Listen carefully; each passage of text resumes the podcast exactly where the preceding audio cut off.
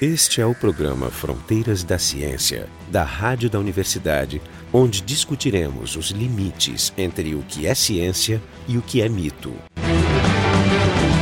No programa Fronteiras da Ciência, a gente tem abordado temas importantes como a evolução, evolução dos, dos organismos, né, das espécies. É, recentemente tivemos um programa sobre datação, né, que é, que vamos dizer, uma dessas técnicas auxiliares que nos ajudam e nos, eh, nos, dá, nos dão certeza sobre, sobre a teoria da evolução.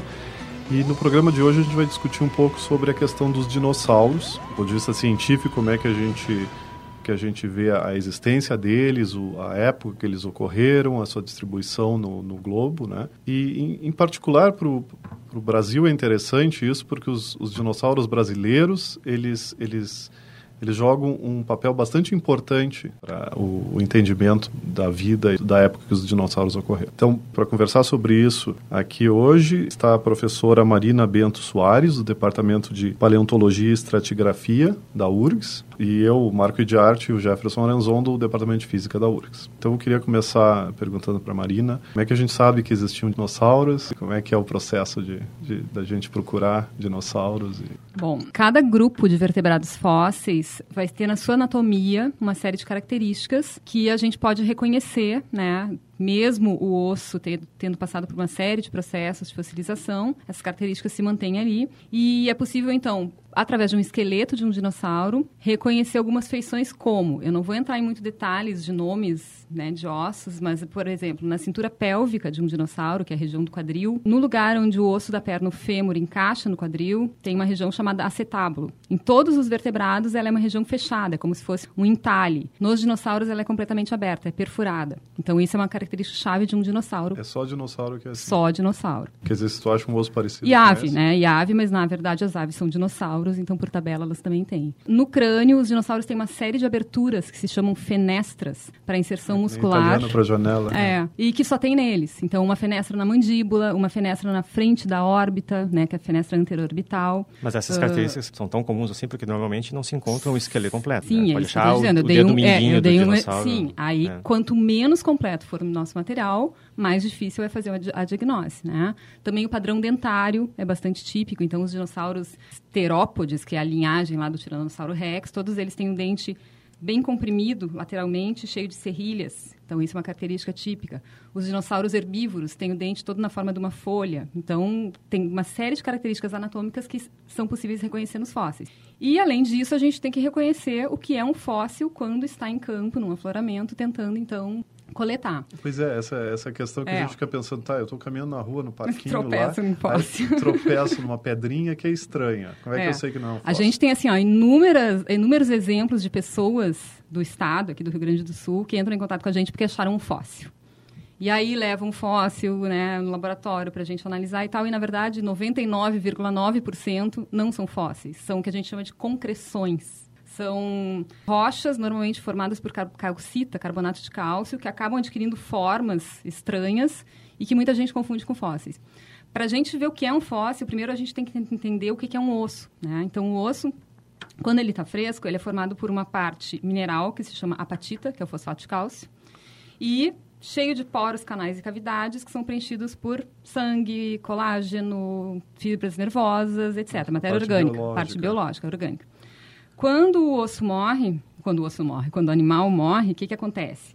A parte mineral, a inorgânica, que é a apatita, ela permanece né, estável, ela não, não, não se transforma. A parte orgânica, ela é decomposta. Então, cada poro, canal e cavidade do osso, quando ele é soterrado, se as condições forem propícias, ele vai começar a ser preenchido por água e essa água carrega uma série de minerais, que a gente chama de minera minerais percolantes. Aí, aí fica deposit... E esses minerais vão ser depositados, em todos esses né? buraquinhos do osso. Quer dizer, o osso né? realmente nunca decompõe? Não. Uh, o que pode acontecer é, tipo assim, o osso ser perdido e, e, e ser substituído por um outro mineral, mineral, então tu tem uma réplica do, do, do osso. Mas uma preservação razoável a, a patite do, do, do osso vai estar ali. É um pouco Então- como os fósseis. é, Os Hum? fósseis não, um pouco como os corpos que foram achados em Pompeia, que ficou a moldura. É, mas lá dentro não tem nada. Lá dentro isso não tem nada. seria uma réplica, É. exatamente. Então, isso acontece. Ah, mas o, uma, molde- o corpo ficou um molde. ficou um molde de alguma é, deposição. externo do corpo, né? Mas ali também as condições eram propícias. Isso só acontecia se eles tinham sido cobertos por cinza. cinza, Se, a- se exatamente. fosse lava, teria desmanchado. Então, Teria eu imagino que alguma coisa parecida é. acon- aconteça com... Até me lembrando dessa coisa de, das pessoas, os leigos, confundirem mate- qualquer material com fóssil, eu me lembro que eu acho que foi para ti que eu perguntei. Foi. Para a Marina que É. eu perguntei que em Goiás, na região de Goiás, tem um parente meu falou, ah, porque tem pedras que tem a planta. Plantas Eu tenho uma- eu tenho uma- fossilizadas. uma Plantas enquadrada. fossilizadas, É. né? Aí eu trouxe para Marina, mas isso não é planta. E aí disse que eu levei de volta e disse lá para minha tia, disse, não, não, não, aquilo E não é não planta. gostou. e ela não acreditou. Ela É, disse, porque "Não, é parece, planta, parece é muito, planta", né? O que, que é aquilo? Aquilo simplesmente é um arenito que foi todo, que a gente chama de percolado por óxido de manganês. E o óxido de manganês tem um hábito cristalino, vamos dizer assim, né? Que é sempre repetitivo. Então parece que fica uma- um fractal, assim, né? Cada um. Ah, então tu vê, parece parece, uma que é uma, folhazinha. É um uma é um folha, é um fractal, é um fractal. exatamente. É um fractal, E é. aquilo ali é muito vendido como souvenir e é, e é vendido como fóssil, né? Fóssil de planta. Eu tenho, na É, verdade. Então também- isso aparece muito lá eu no laboratório também pra Goiás, gente Eu reconhecer. tenho de Goiás um que é fóssil É mesmo, muito bonito. que a pedra quebra, uma coisa parece um Sim, peixe. aí é. é uma concreção carbonática É, com mas fóssil dentro. eu te aconselho a não botar na água, porque pode ser gesso. Não, não, não, esse que eu tenho. Não, eu, não, eu vou te mostrar depois. A gente Esse é vai ver. típico da região lá do nordeste da Bacia do Araripe, no Ceará, onde tu tem um monte de peixe, pterossauros, dinossauros, Isso, todos essa é uma, esses essa é uma pedra muito redonda Isso. e que ela é quebrada Isso, e dentro tem isso. esse. Eu tenho uns assim que são trilobitas. É, Também, mas o curioso é que eu também. trouxe eles do- dos Andes, do alto dos sim, Andes. né? sim. Água, né? An- Antes deles subirem. É, é. é. Sim, sim. Mas, Marina, tem também a questão da datação, né? Sim, uma mas outra eu não, forma só da... que eu não tinha terminado ainda. Ah, não, desculpe, então continua. Não, então o que eu quero dizer é assim, que quando a gente está coletando e procurando um osso fóssil, então a gente tem que lembrar que existe uma aparência naquele osso fóssil que lembra um osso fresco. E quando a gente, por exemplo, consegue ver ele em seção transversal, algum, que nem sempre está inteirinho, preservado, a gente vai ver toda aquela camada mais externa, que é o osso mais compacto, onde teria o osso mais esponjoso, que está todo preenchido por minerais, muito diferente de uma concreção, que eu falei, carbonática, que é uma coisa, uma massa uniforme, vamos dizer assim, né? Então, quando a gente tem o olho treinado, fica muito fácil distinguir o que é fóssil e o que não é fóssil. Quando a gente leva os alunos em trabalhos de campo, eles levam um bom tempo catando concreções e achando que são fósseis até eles verem o primeiro. e Mas nem tudo que coletar. fossiliza é vertebrado, né? Nem tudo que fossiliza E é aí, vertebrado. se não tem osso, como é que tu identifica? Por exemplo, tem fósseis microscópicos. Fósseis microscópicos, na verdade, assim, eh, eles são coletados em amostras e levados para o laboratório, passam por tratamento Amostra químico, seria, seria rocha. Um, um cubo de um pedaço é, de rocha. É, um lugar que previamente se sabe que tenha, vamos dizer assim. Ambiente marinho, né, que é mais provável. Então, é levado para o laboratório. No laboratório, aquela rocha vai sofrer processos químicos, tratamento químico, para extrair só o material fossilizado. Existem várias técnicas. E aí, sim, observado em microscópio e tal, para poder reconhecer, né. Mas existem fóssil, fósseis desde cianobactérias, que são os fósseis mais antigos do mundo, né, de 3,5 bilhões de anos, até fósseis dos maiores vertebrados. Então, qualquer Sim, ser tu- vivo tem potencial de preservação. Tu só que... consegue ver uma bactéria Sim, fossilizada. só que depende muito que das condições do ambiente sedimentar onde esses Mas tu vê colônias. restos, colônias, colônias, Colônias, isso, isso. Tá, o que significa que poucos dos animais que morrem que realmente Sim, acabam ah, virando os, fósseis. Os fósseis que têm partes duras mineralizadas, conchas, ossos, por exemplo, são os que mais têm potencial para fossilizar. Um or- organismo de corpo mole, por exemplo, ele vai fossilizar mais a questão assim, uma impressão do corpo, né? Então tem vários tipos de fóssil, desde impressões até fósseis corpóreos, e dependendo do tipo de material que, o- que o organismo era feito, vai ter mais chance ou menos de preservar. Sim, depende né? de processos geológicos também, de processos como a, a Terra vai cobrir esses... Exatamente. Se, nunca, se não vai ter uma reexposição posterior, se não vai ter um- uma erosão daquele material, se ele vai ficar coberto todo o tempo, né? Que, que minerais que tem naquele ambiente, tudo isso. Falasse em saída de campo, Uhum. é, é comum sair e achar esses fósseis uma coisa assim que é sorte? Ah, não, Não, vou não. sair com os alunos, fica duas horas olhando para o céu. Não, O Rio Grande do Sul ele é muito bem mapeado, né, em termos de conhecimento sobre as rochas, as idades das rochas. Então a gente já tem toda a região da depressão central do Rio Grande do Sul. seria quais cidades ali? Vamos dizer assim, a parte fossilífera de vertebrados aqui, né? Começaria lá perto de Santa Cruz do Sul, passando por Santa Maria, São Pedro, Mata, Agudo, Dona Francisca, todas aquelas cidades que ficam bem no centro do estado. Aham. Ali tu vai ter rochas de idade triássica. Existem outras regiões como São Gabriel, Bagé, que Triássica tem são quantos... Triássico, uma média de, 200, de 220 milhões de anos, mais ou menos. Uh, na região de Bagé, São Gabriel, Livramento, a gente tem rochas mais antigas, do período Permiano, 250 milhões de anos. Então, tem regiões no estado que já são mapeadas e que a gente sabe que vai encontrar fósseis. Então, quando a gente vai para trabalho de campo, para prospecção da, com, a, com, a, equipe do laboratório, muitas vezes a gente busca encontrar novos locais que uhum. nunca antes tinham sido prospectados e nenhum fóssil é conhecido para ver se tem. Mas quando a gente vai com alunos, então a gente vai naqueles Vocês afloramentos. Antes, todo mundo os... diz, né, que a gente vai no dia anterior e, e põe as fósseis. Não, mas não é verdade. Afloramentos que sempre alguma coisa vai ser encontrado. Pode ser que seja encontrado como ano passado, dois alunos encontraram um dinossauro novo. Dinossauro novo inteiro. Mas assim, em geral, tu vai lá com esse grupo. E cacos, pedaços e, de osso. E se acha bastante disso. Osso isolado, osso quebrado, mas sempre, Sim, sempre é, se encontra. Ninguém coisa... sai sem encontrar o seu pedacinho. Assim, não é uma coisa secreta, não, não assim, é, só os é. iniciados. Não, não, ah, não, porque eu soube que dois meses atrás alguém achou, mas... Não, não, a gente...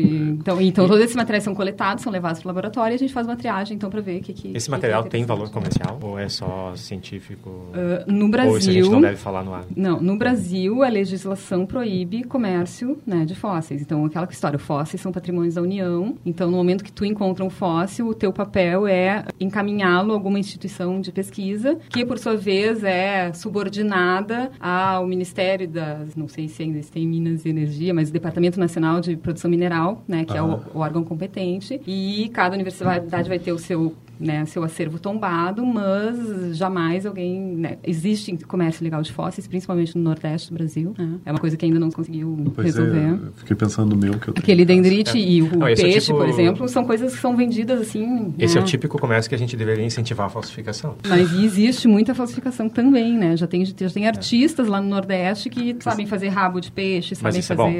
É isso é bom. Isso é bom porque eles não estragam.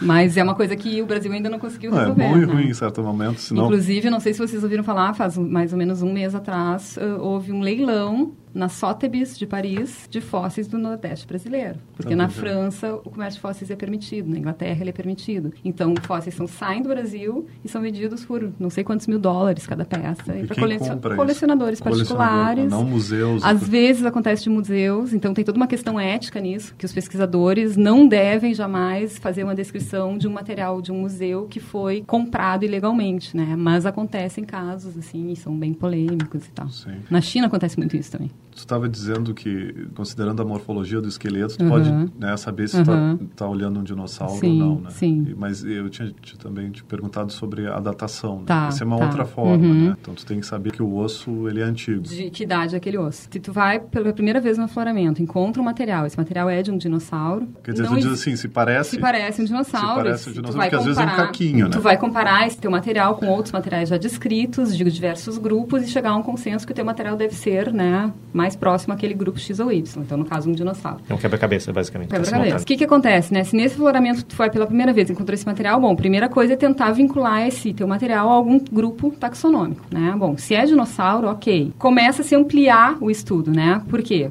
Esses dinossauros vão acontecer, vão, vão ser encontrados em pacotes de rochas sedimentares. De acordo com o programa que vocês já fizeram anteriormente sobre datação, deve ter ficado claro que rochas sedimentares não são datáveis por métodos de isótopos radioativos, né? só as rochas ígneas. E fósseis mais antigos que 70 mil anos também não são possíveis de ser datados. As sedimentares, porque, porque, as sedimentares porque elas estão abertas. Né? Sedimentares é são rochas... Precisa zerar o, o relógio. Isso, Sim. exatamente. Como elas são formadas por pedaços né, de qualquer qualquer outro tipo de rocha, seja sedimentar, seja ígnea ou, e seja metamórfica, pode até ter material de isótopo radioativo Sim, de uma é, rocha ígnea, mas eu não sei o momento do início. São Exatamente. Todos quebrados e misturados. Porque na rocha ígnea, o momento da cristalização é o tempo Ele, zero. É o tempo né? zero na rocha claro. sedimentar não tem como, como botar esse tempo zero.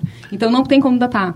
Então a nossa datação vai ser uma datação relativa. Eu vou começar a comparar aquele meu pacote de rocha com aquele meu fóssil com outros locais do planeta onde foram encontrados fósseis semelhantes e torcer para que em outros locais, em algum momento que eu tenha uma sequência de rochas sedimentares, rochas ígneas tenham se inserido nesse meio caminho e essas rochas ígneas sejam datáveis. Então aqui, por exemplo, no Rio Grande do Sul, a gente tem uma fauna muito, muito semelhante à Argentina. Uh, na Argentina, eles têm a sorte de ter níveis de cinzas vulcânicas entre as rochas sedimentares. Essas cinzas vulcânicas foram datadas. Então, ah. como a gente tem essa calibração da Argentina e os mesmos fósseis praticamente ocorrem nos dois ambientes, a gente faz uma correlação direta com a Argentina. Então, a gente sabe a idade dos nossos fósseis por causa disso. Eu vou ter que interromper um pouquinho para dizer que esse é o programa Fronteiras da Ciência. Hoje a gente está discutindo uh, os dinossauros. O nosso site é o frontedaciencia.urgs.br e a gente, uh, a gente como sempre, a gente vai deixar materiais para consulta, para quem quiser se aprofundar mais no tema. Bom, eu queria agora, Marina, ver se a gente uh, conver, conversava mais sobre o, os nossos dinossauros. Eles são importantes, eu acho que antes de começar o programa, tu tinha, tinha, tinha me dito que, que eles eram muito importantes. Eu queria saber por quê, porque eu acho assim, a gente tem uma impressão que Uh, se tu vai para Nova York, se tu vai para... Pra... Ou até aqui na Argentina. Sim, é, se tu vai para Londres, aí tu vê esses museus maravilhosos com dinossauros enormes. E aqui no uhum. Brasil a gente tem as coisas pequenininhas, parece que não tem dinossauro no Brasil. Pois é. Tá, eu queria que tu nos explicasse. vai ver que é um pouco assim, mas também não é assim. Como eu falei, o Rio Grande do Sul, então, ele tem preservado como rocha sedimentar esse pacote do Permiano e do Triássico. No Jurássico, eu estou falando nos períodos, né? Então, é, que é uma mais ou menos. Nada, é, então assim, esse período Triássico, que é o nosso principal sítio fossilífero aqui no Rio Grande do Sul, ele tem entre 240 e 210 milhões de anos. E que tipo de bicho? Além dos dinossauros, a gente tem uma série de, tem muitos outros bichos. A gente tem, a gente chama de tecodontes, são aqueles quadrúpedes carnívoros enormes, que se alguém já foi no museu de paleontologia da URGS, é, vê um crânio muito grande lá montado, que é um, um grupo bem conhecido. Ele seria gente... equivalente ao quê, assim, se fosse dizer um... Imagina um super jacaré, dentes muito afiados, assim. Ele é parente dos jacarés e crocodilos, né? Depois a gente tem toda uma... tem uma, um conjunto de herbívoros chamados de rincossauros, que tem um crânio triangular com um bico, assim, que eles são muito diferentes de qualquer animal conhecido, que é, tinha muita quantidade aqui no nosso Triássico. E a gente tem uma outra linhagem linhagem que é a linhagem que vai dar origem no, nos mamíferos, que é a linhagem então dos dicinodontes, dos, dicin, dos sinodontes também, que conviviam com esses primeiros dinossauros e companhia. em relação aos, aos, conhecidos nossos, tipo o tiranossauro, pois é, então, ele, esses vamos... são mais antigos, são mais são jovens? Mais jovens são então, mais jovens. Já, queria... já, tu podia aproveitar e contar a história desse, desse dinossauro colorado. Sim. Dinossauro colorado. Pensam é que ele é. O sacissauro. Pensam que ele é colorado, mas a história não é essa. Bom, mas então só para falar da questão de tempo, né? Então aqui, ó, no Rio Grande do Sul que ficou preservado é isso. Permiano Triássico, e tem também uh, rochas do período Jurássico, que é o período onde os dinossauros aumentaram muito de tamanho. Né? O Só Jurássico que o nosso é mais antigo. É mais jovem que o Triássico. Ah, é mais jovem. Então, come, a, a, era Mesozoica começa no Triássico, depois passa para o Jurássico e o último período é o Cretácico. São uhum. três. Né? Uh, os dinossauros surgem no Triássico e vão né, dominando os ecossistemas até o final do Cretácico, quando aquele evento de extinção em massa acontece. A gente né? tem vestígios desse evento aqui? Uh, no Nordeste do Brasil, Nordeste sim. Tem. Uhum, é, aqui tá... no Rio Grande do Sul, não. Mas por que, que no tá Rio Grande do Sul não? Está mais longe da não, não, ponto aqui, de impacto? É, não, não é nem isso. Tu tem vários locais do planeta, assim, mas o problema é que eu quero chegar é, é isso. No Rio Grande do Sul, a gente só tem preservado o Triássico, tem preservado o Jurássico, mas era um desertão, que é o chamado deserto Botucatu. Então, essas lajes cor-de-rosa de calçada aí que a gente pisa todo dia eram areias desse deserto. E sendo um ambiente desértico, não é um ambiente propício para animais viverem, né? Então, a gente já encontrou pegadas de dinossauros nesse arenito do deserto, mostrando que eles pelo menos passavam por aqui, mas eles estavam mesmo lá na Argentina. Então, na Argentina eles têm esse Jurássico bem preservado, com uma fauna muito rica. Então, o que sobrou para nós é o período Triássico mesmo, é onde tem fósseis corpóreos de dinossauros. E o período Triássico é a origem dos dinossauros. Então, os dinossauros mais antigos do mundo, reconhecidos internacionalmente, vamos dizer assim, estão aqui no Rio Grande do Sul Grande e estão na Argentina, que é esse ah, tá. pacote não da é nem Brasil, que, quer não, dizer, é Rio Grande a gente é mais bairrista ainda Exatamente. nesse programa. Então, assim, o primeiro dinossauro registrado aqui no Rio Grande do Sul é o chamado Stauricosaurus pricei. Ele foi encontrado em 1937. E naquela época ele foi encontrado por uma equipe, tinha gente brasileira, mas tinha paleontólogos americanos do Museu de Harvard. Então o material foi encontrado aqui em Santa Maria, foi levado para os Estados Unidos foi descrito só em 1970 e lá ficou. Está lá no Museu de Harvard, né? A gente só vê ele por fotografias ou indo lá. E onde é que foi achado ele? Foi achado em Santa Maria, na região Santa de Santa Maria mesmo. Aí, Mas isso é reconhecido, pelo menos. Sim, sim, sim, sim, Ele é considerado o mais antigo do mundo, junto com um gênero da Argentina. Não, eu, eu, fui num museu que tinha, que tinha dinossauros e, e, a, e tinha a, pro, a, procedência e dizia Brasil. É esse. Eu, só que eu não me lembro aonde. é, não, esse é em Harvard, tá? Esse, esse Eu me lembro aonde. É. Eu morei em Boston, talvez fosse o de Harvard. Pode ser. Mas eu me lembro que, que, que eu até me surpreendi andando assim, uhum. assim, oh, Sim, que interessante, dinossauro. um dinossauro veio do Brasil, vim aqui e veio é, um dinossauro do Brasil. E o curioso é que assim, né, se encontrou esse dinossauro na década de 30, 37, se passou 50 anos eh, se encontrando todos os outros grupos, esses que eu já citei, e nada, nada de dinossauro. Em 98, de 98 até 2001, digamos, se encontrou mais quatro espécies novas. E a gente tem, tanto aqui no, Mais antigas ou mais novas? mesma idade e um pouquinho, talvez mais jovem, mas tudo triássico. triássico. E a gente sabe que uh, na, na UBRA, na Fundação Zoobotânica e tanto na URGS, que são locais onde tem paleontólogos atuando, tem materiais novos para serem descritos de novos dinossauros, né? Então, assim, o que, que eu posso falar dos dinossauros que foram encontrados pós uh, o Historicossauros? Então, o mais famoso, possivelmente, é o Sassissauro. que, segundo Jefferson, é o dinossauro colorado. Mas, na verdade, a, a, a história dos Sassissauros não tem a ver com o Inter. Mas os que, Ah, que os que acham que tem, acham que a gente tem que encontrar um dinossauro e botar o nome de Mosqueteirossauros. Porque daí fica a coisa empate, né? eu também acho. eu também Mas, por enquanto, não, não foi o caso. Mas a história dos Sassissauros é assim, ó. Ah, no sítio fossilífero, esse na região de Agudo, foram é, os materiais são todos desarticulados, né? Então, tem parte de, de crânio, maxila, mandíbula e tal, mas tem muito material pós-craniano. E desses materiais pós-cranianos, tem 20 e tantos, né? Eu não sei em que, que ponto que está a contagem agora, mas tem mais de 20 fêmures direitos. E não, Direitos. e não tem nenhum fêmur esquerdo. Então, ninguém consegue explicar o que geraria um depósito só com fêmures direitos. Então, se tem, se tem mais de 20, tem mais de 20 indivíduos ali. Imagina Todos. que a, a hipótese de que eles só tivessem essa pedra A não seja muito elevada. Não, foi essa.